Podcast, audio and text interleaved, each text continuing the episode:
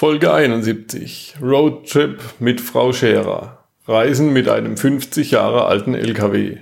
Mit Berit Hüttinger. Berit und ihr Mann Heppo haben gemeinsam mit Freund Matthias und Hund Sidi ihren großen Traum von einer langen Reise verwirklicht. Sie bauten einen 50 Jahre alten Mercedes Rundhauber zum Wohnmobil aus und sind einfach losgefahren. Special Offer. Diese Folge wird präsentiert von womo-selbstausbauen.com. Bau dir dein Traumwohnmobil einfach selbst aus. Wie du es einfach planst und selbst ausbaust, erfährst du auf womo-selbstausbauen.com. Ohne irgendwelche Fahrzeugbauerfähigkeiten. Garantiert. Träumst du von einer Weltreise? Würdest du deine Weltreise gerne umsetzen? Dann bist du hier richtig. Work and Travel 2.0, der Weltreise-Podcast. Mit mir, Michael Blömecke, zu finden unter workandtravel20.de.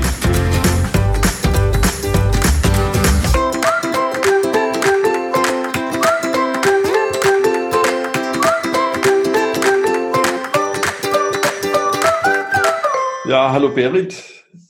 Hallo Michael, freut mich. Ich freue mich, dass ich euch eine Strippe habe. Mal wieder jemand mit Allradantrieb. Hier genau. in Work and Travel 2.0. Ähm, erzähl mal ein bisschen über euch. Ihr seid mit Frau Scherer unterwegs und Frau Scherer ist euer Lastwagen. Genau, Frau Scherer ist unser Lastwagen. Die hieß auch schon, als wir, also hieß, hieß schon so, als wir sie erworben haben. Ähm, die kam über einen Zweitbesitzer zu uns, ähm, mehr oder weniger aber eigentlich direkt vom THW Marburg. Und dieser Zwischenbesitzer, der hatte ihr schon den Namen Frau Scherer verpasst. Und ja, wir wussten eigentlich nicht so viel über das Fahrzeug. Genau. Und ja, und wir selber sind Berit und Heppo mit Hund City. Und auf der letzten Reise hat uns auch noch ein Freund begleitet, der Matthias war das. Mhm. Und wo seid ihr unterwegs gewesen?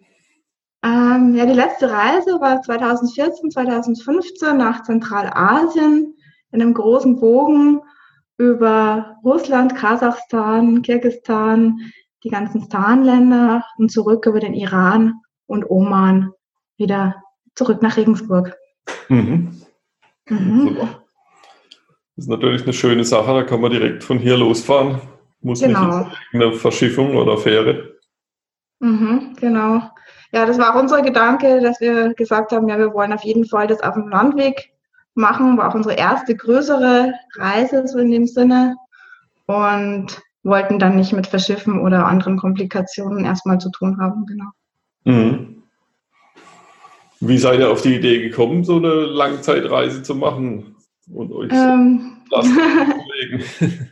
Ja, gute Frage. Nee, wir hatten eigentlich erst den, den LKW und wollten eigentlich schon mit dem auch länger reisen, aber auch in dem LKW wohnen.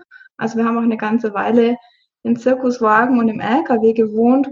Und ähm, ja, wenn man auch mit dem LKW unterwegs ist, kommt man eigentlich fast um eine Langzeitreise nicht um äh, drumrum, weil wir auch ja so langsam sind. Also wir fahren oder waren in der letzten Reise mit einer wahnsinnigen Geschwindigkeit unterwegs von 29 km/h in Bewegung. das war wirklich die Durchschnittsgeschwindigkeit. Und naja, also da braucht man dann nicht anfangen, dass man mal zwei Wochen irgendwo hinfährt, weil dann ist man ja eigentlich die ganze Zeit nur unterwegs. Und so war da dann die Idee schnell geboren, dass wir dann auch gesagt haben, ja, wir wollten dann ja schon mal länger unterwegs sein auch. Ja. Ja, das war, das kenne ich inzwischen auch. Also wir haben ja auch nicht so einen schnellen Rennfahr-LKW. genau, also braucht man wirklich mit einer Woche mal schnell irgendwo hinfahren, nicht anfangen. Oder selbst drei Wochen ist zu wenig. Also wir haben jetzt auch mal kürzere Trips gemacht nach Tschechien und Slowenien, aber es rentiert sich kaum. Also man verbringt mehr Zeit auf der Straße als irgendwo dann vor Ort. Ja, ja oder so. Wir sind letztes Jahr waren wir in Rumänien, da sind wir halt dann drei Tage durchgefahren bis genau. wir da waren. Dann geht der Urlaub los.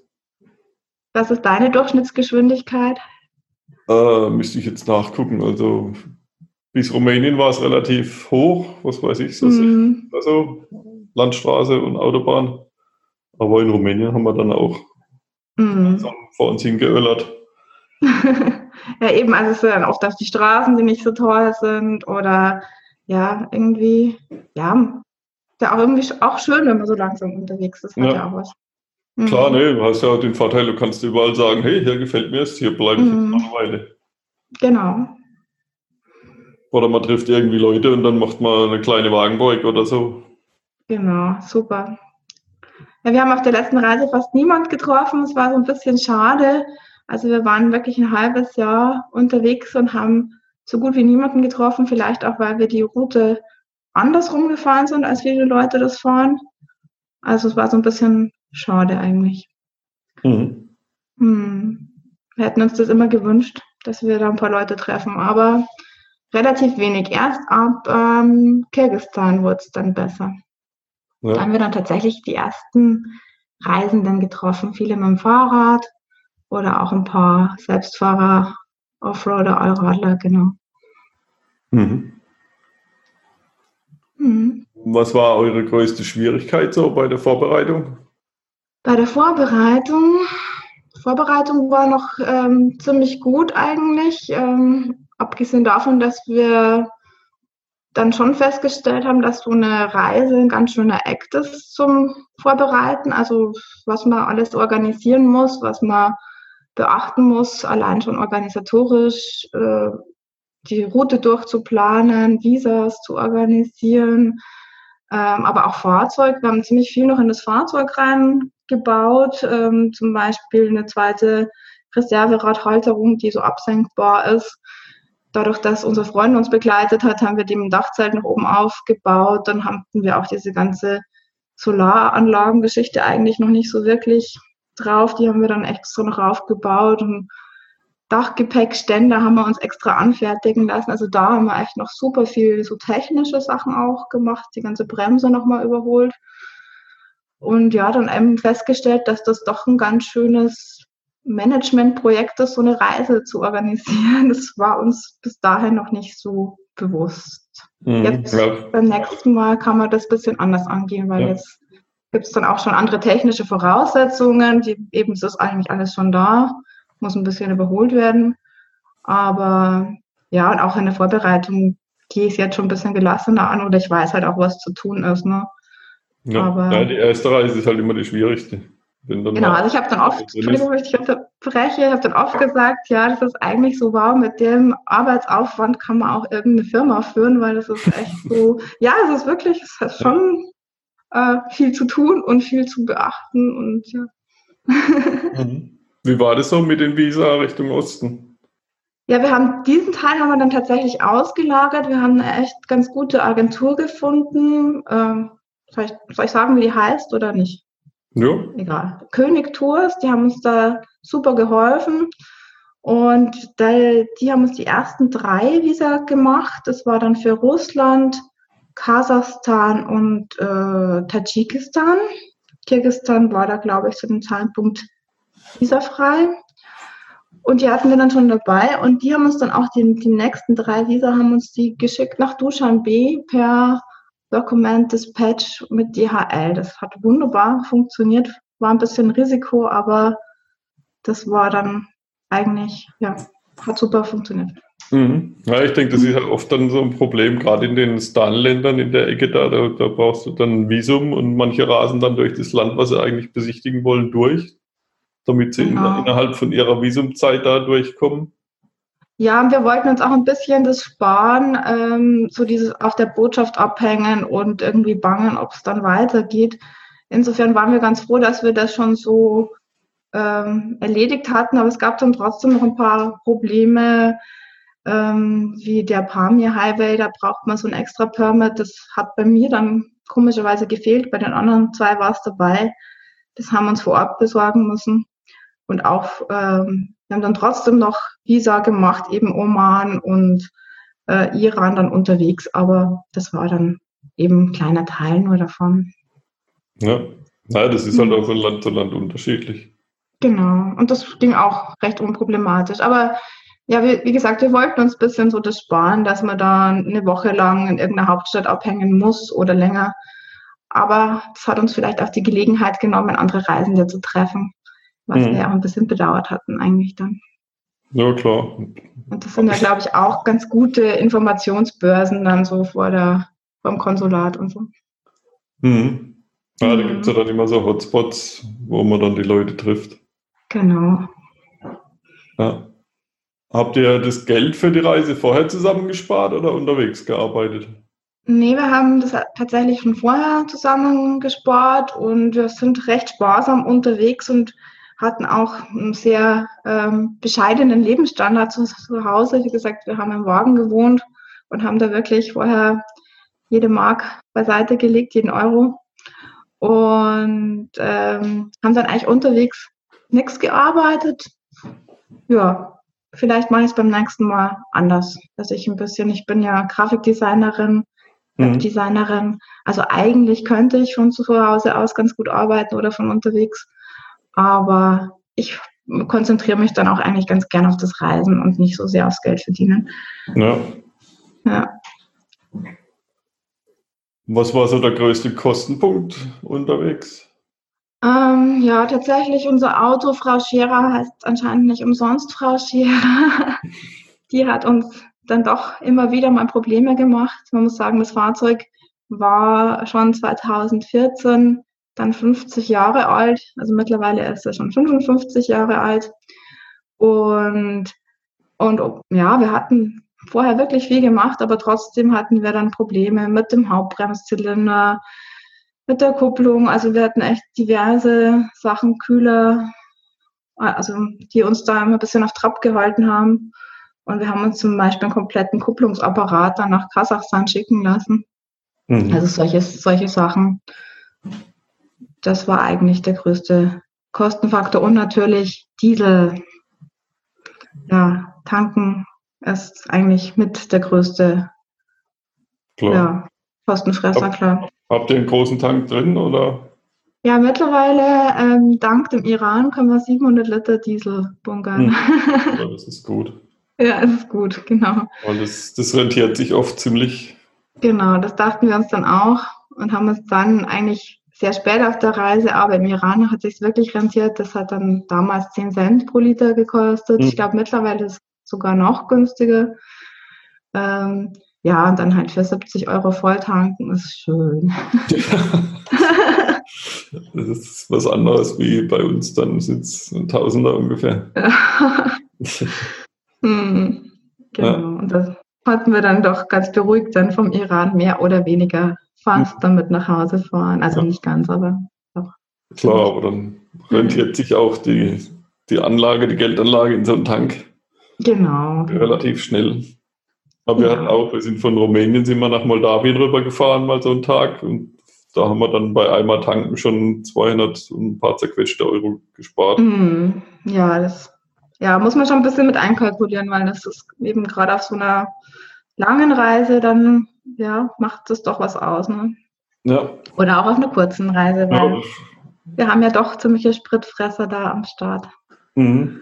Klar, dann kannst du halt so ein, so ein teures Land wie Schweiz, Italien oder so, oder kannst du da einfach durchfahren. Ja, eben. Genau.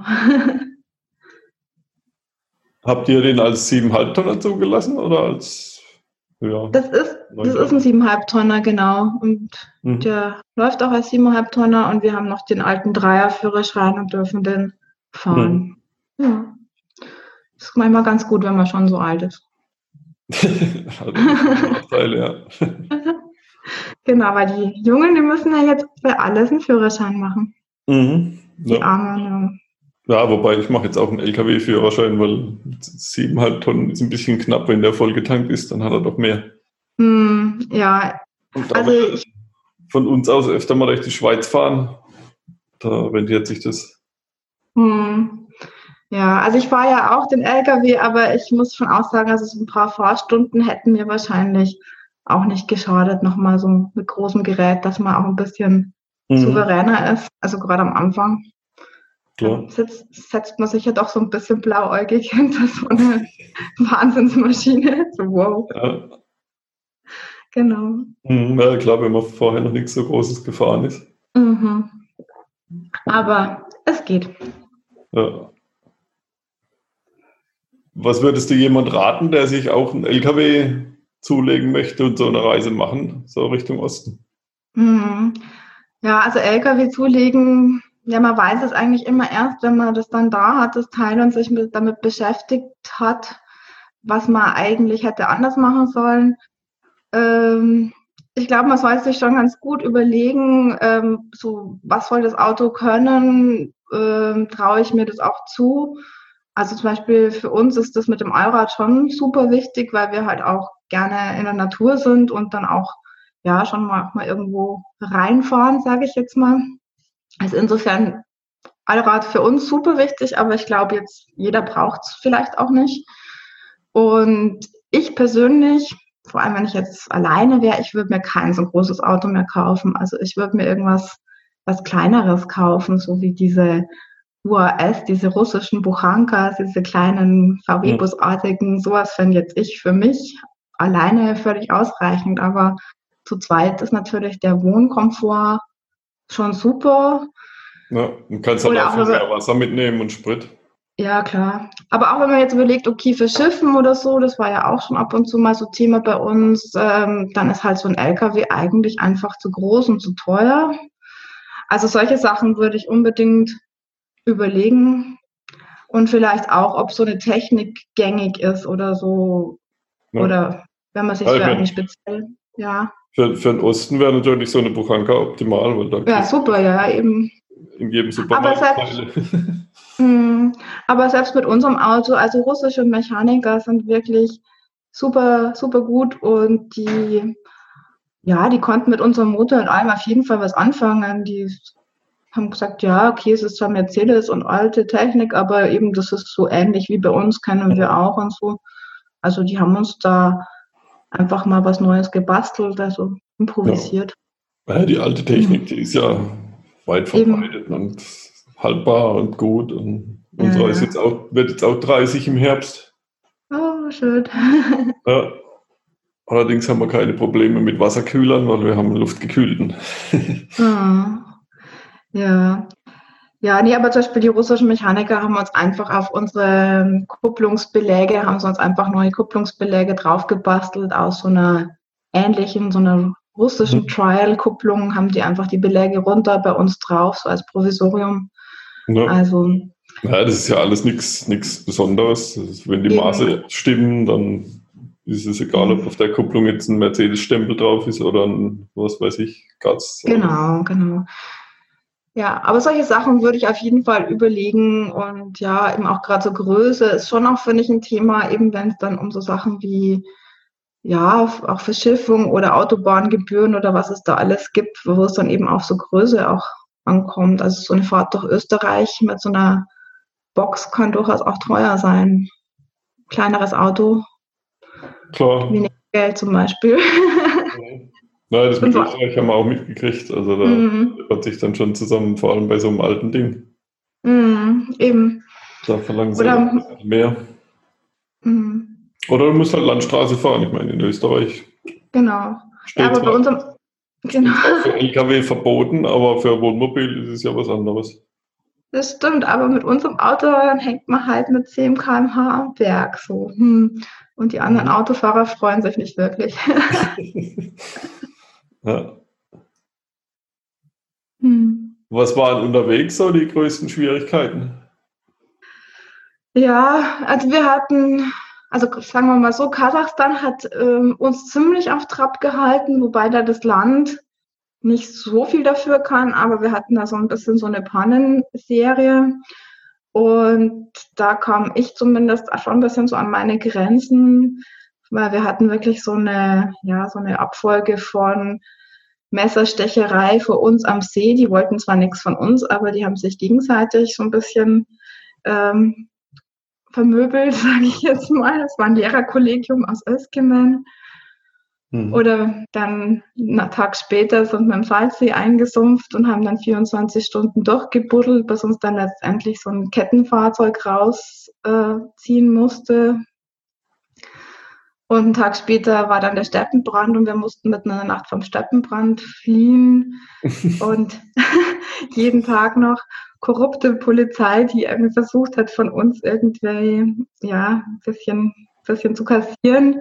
Wir haben das immer abgewehrt. Da ist Heppo wirklich super und hat einfach die so lang äh, im nettesten Russisch äh, mit seinen wenigen Worten Russisch zugetextet, wie schön Kasachstan denn ist und dass die ihm jetzt alles versauen würden, wenn er jetzt Schmiergeld zahlen müsste oder Straf zahlen müsste und das ist dann irgendwann wieder aufgegeben haben alle. Ja, ich also, ja. auf der Webseite, da hast du geschrieben, dass Heppo da so einen Spezialtrick hat für Polizisten. Ja, genau. Der hat schon drei oder vier Stufen äh, Taktik, die, ich kriege es jetzt gar nicht mehr genau zusammen, aber auf jeden Fall Land und Leute loben ist äh, ganz groß oben. Dann äh, Non Capito ist noch so ein Ding, also erstmal nichts verstehen. Und ja, also auf jeden Fall Land und Leute loben ist ganz, ganz gut. Irgendwann mhm. kapituliert jeder Polizist, wenn man da und sagt, oh, Kasachstan ist so schön und so wunderbar. genau. Mhm. Da hat er sich, ja, da hat er sich echt tapfer geschlagen, mein Mann. Und ja, also im Kasachstan ist uns wirklich viel passiert und das Ganze dann noch bei Gluthitze von 45 Grad. Und da dachte ich mir dann schon an irgendeinem Punkt so, au, warum warum tut man sich jetzt eigentlich sowas an? Aber im Nachhinein sind das dann auch die Momente, wo man sagt, ja, doch, war spannend, schön, man hat was zum Erzählen und so. Ne? Ja. Wie war das überhaupt so mit der Verständigung in, in den Ostländern? Können viele Russisch wahrscheinlich, aber keiner Englisch. Ja, Englisch kann eigentlich keiner. Ähm, Russisch ist super und ich kann auch Russisch. Ich habe fünf Jahre lang Russisch gelernt äh, mit VHS und sogar mit Privatlehrerin. Also ich kann mich eigentlich ganz ordentlich verständigen, obwohl es jetzt nicht für eine tiefschürfende intellektuelle Unterhaltung ähm, genügt, aber doch so kann was sagen und die Leute haben mich verstanden und ich habe die Leute verstanden. Und ja, und Türkisch, glaube ich, könnte man auch gut brauchen. Viele Turksprachen, die zumindest mit Türkisch verwandt sind. Also ich glaube, man kommt auch mit Türkischkenntnissen ganz gut durch. So mhm. eigentlich sogar schon ab Russland, Ural. Ja. Mhm. Mit Englisch, Französisch ist schwierig, oder? Äh, ich glaube, keine Chance, wobei wir immer wieder ähm, sehr, ja, sehr gebildete Leute auch getroffen haben, zum Beispiel Französischlehrer habe ich mal getroffen in Tadschikistan. Der hat sich total gefreut, dass er mit mir Französisch reden konnte.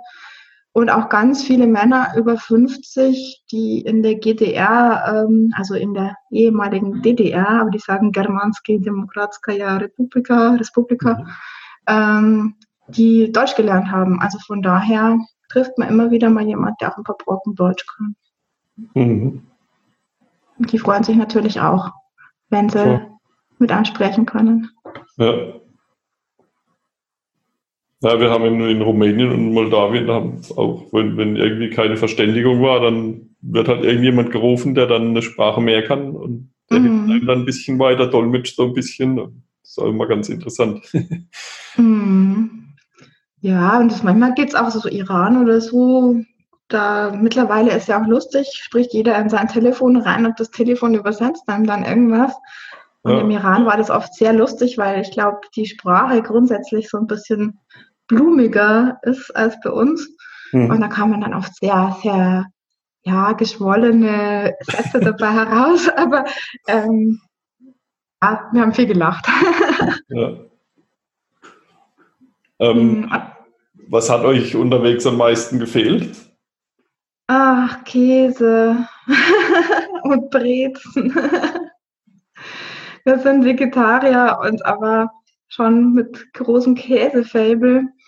Und das war wirklich schlimm, dass es keinen guten Käse mehr gibt. Eigentlich nach Rumänien ist Schluss mit dem guten Käse und dem guten Brot.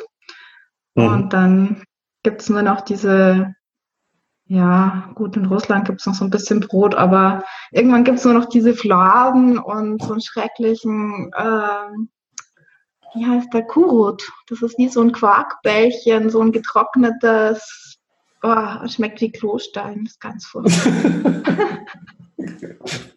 Ich habe noch nie Klostein probiert. Ich auch nicht, aber so stelle ich es mir vor. Ehrlich, das ist ganz, ganz, ganz schlimm. Mhm. Und das kann man auch nicht wirklich essen, weil das ist ganz hart und die Kinder, die lieben das, aber die lutschen das dann so, bis das so aufweicht. Oder man kann es, glaube ich, auch wieder in Wasser einlegen und dann wird so eine Art Joghurtball oder so. Aber äh. mhm. dann eher so ein Dauerlutscher. Wohingegen ich mit vergorener Stutenmilch, das Kuhmilch, bin ich ganz gut klargekommen. Ja. Das ist lecker. Schmeckt hm. manchmal wie Sekt. Aha. Mhm. Also wenn man Glück, wenn man Glück hat. Schmeckt jeder anders, aber wir hatten einmal eine Charge, die hat wie Sekt geschmeckt. Super. Mhm. Mhm. Ja, da gibt es dann da fast gar keinen Käse, oder? Ja, es ist echt komisch, weil die haben ja wirklich eine Menge Tiere. Gerade zu Kirgistan müsste man meinen, juhu, es gibt Schafe und ähm, Yaks und alles Mögliche, aber die machen tatsächlich nur dieses, ähm, ja, aus dem Stutenmilch eben dieses Kummis und aus diesem Jack machen die diese Bällchen. Und wenn man Glück hat, kriegt man mal noch so eine Art Frischkäse. Aber es schmeckt alles wirklich viel krasser als bei uns. Und so einen, so einen tollen Hartkäse oder sowas, nee, das gibt es irgendwie nicht. Es wird wahnsinnig viel Fleisch gegessen. Also Kirgistan Einladung fünf Gänge Menü und es ist, sind fünf Gänge nur Fleisch. Mhm. Und ja, wir haben dann auch einfach tatsächlich öfter mal Fleisch gegessen, weil es ähm, unumgänglich war. Ja. Na, ich mhm. denke, das ist dann schwierig, auf dem Vegetariertum zu bestehen. Nee, das ist total unhöflich und das äh, versteht auch kein Mensch, genau.